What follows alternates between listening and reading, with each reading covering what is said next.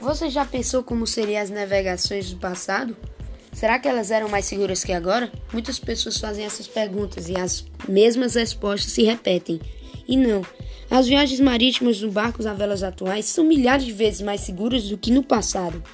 Os velejadores de hoje contam com instrumentos de precisão, alta tecnologia de informação, comida suficiente, conhecimento do regime dos ventos, mapas certos e roteiros muito bem feitos. Já os viajantes do passado não tinham nenhum desses recursos. Não tinham rádios para pedir socorro em caso de tempestade, seus mapas eram imprecisos e seus roteiros de viagem incompletos, mas apesar disso, eles se lançaram ao mar em viagens de longa distância. Daí que surgiu a expressão grandes navegações. Sabia, você sabe para que eles usam essas grandes navegações? Bem, ela é usada para se referir a várias expedições marítimas organizadas no século XV e XVI, principalmente por Portugal e Espanha. Eles ajudaram a marcar a passagem da Idade Média para a Idade Moderna, que resultaram na descoberta de um novo continente a ser explorado pelos europeus a América e num grande impulso para o aumento do comércio da Europa com a Ásia e a África. Em abril de 1500, depois de 45 longos dias de viagem, a esquadra de Pedro Álvares Cabral chegou ao Brasil. O fato ficou conhecido como descobrimento do país. Entretanto, as terras brasileiras já ocupadas pelos povos indígenas. Cabral chegou a Porto Seguro na Bahia em três embarcações, 1.400 homens, entre marinheiros, técnicos de navegações, escrivães, cozinheiros e padres e ajudantes. Eles saíram de Portugal em busca das Índias, mas chegaram no litoral baiano no dia 22 de abril de 1500. Só desembarcaram no dia 23 quando descobriram que as terras não eram desabitadas.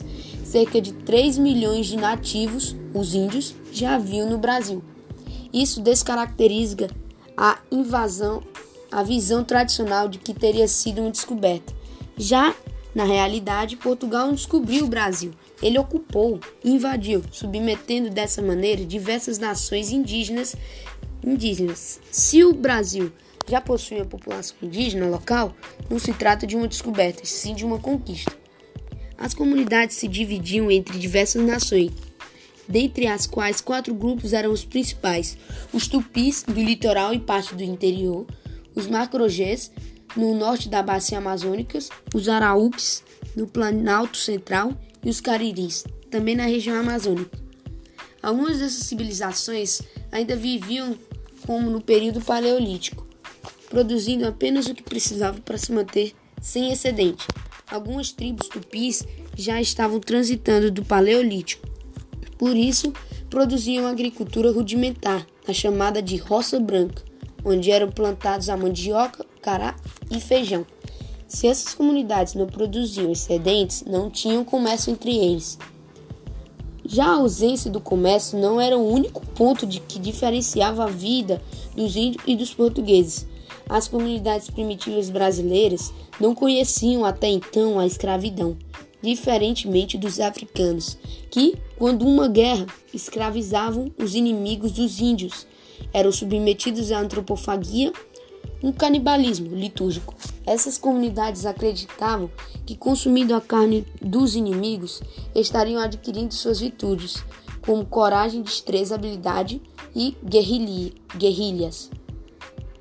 Outro aspecto praticado pelos infaticídios quando nasciam gêmeos, os bebês eram sacrificados, pois eram considerado, considerados representações de bem e do mal, mesmo sendo diferentes entre si. As civilizações primitivas do Brasil tinham muitos pontos em comum, como a pintura corporal, a dança e a música, como produção de instrumentos de sopros, como flautas e apitos, e de percussão, como tambores e pandeirolas. Bem, isso foi apenas um resumo das grandes navegações. Espero que isso tenha mostrado a todo mundo o que foram as grandes navegações. Até a próxima!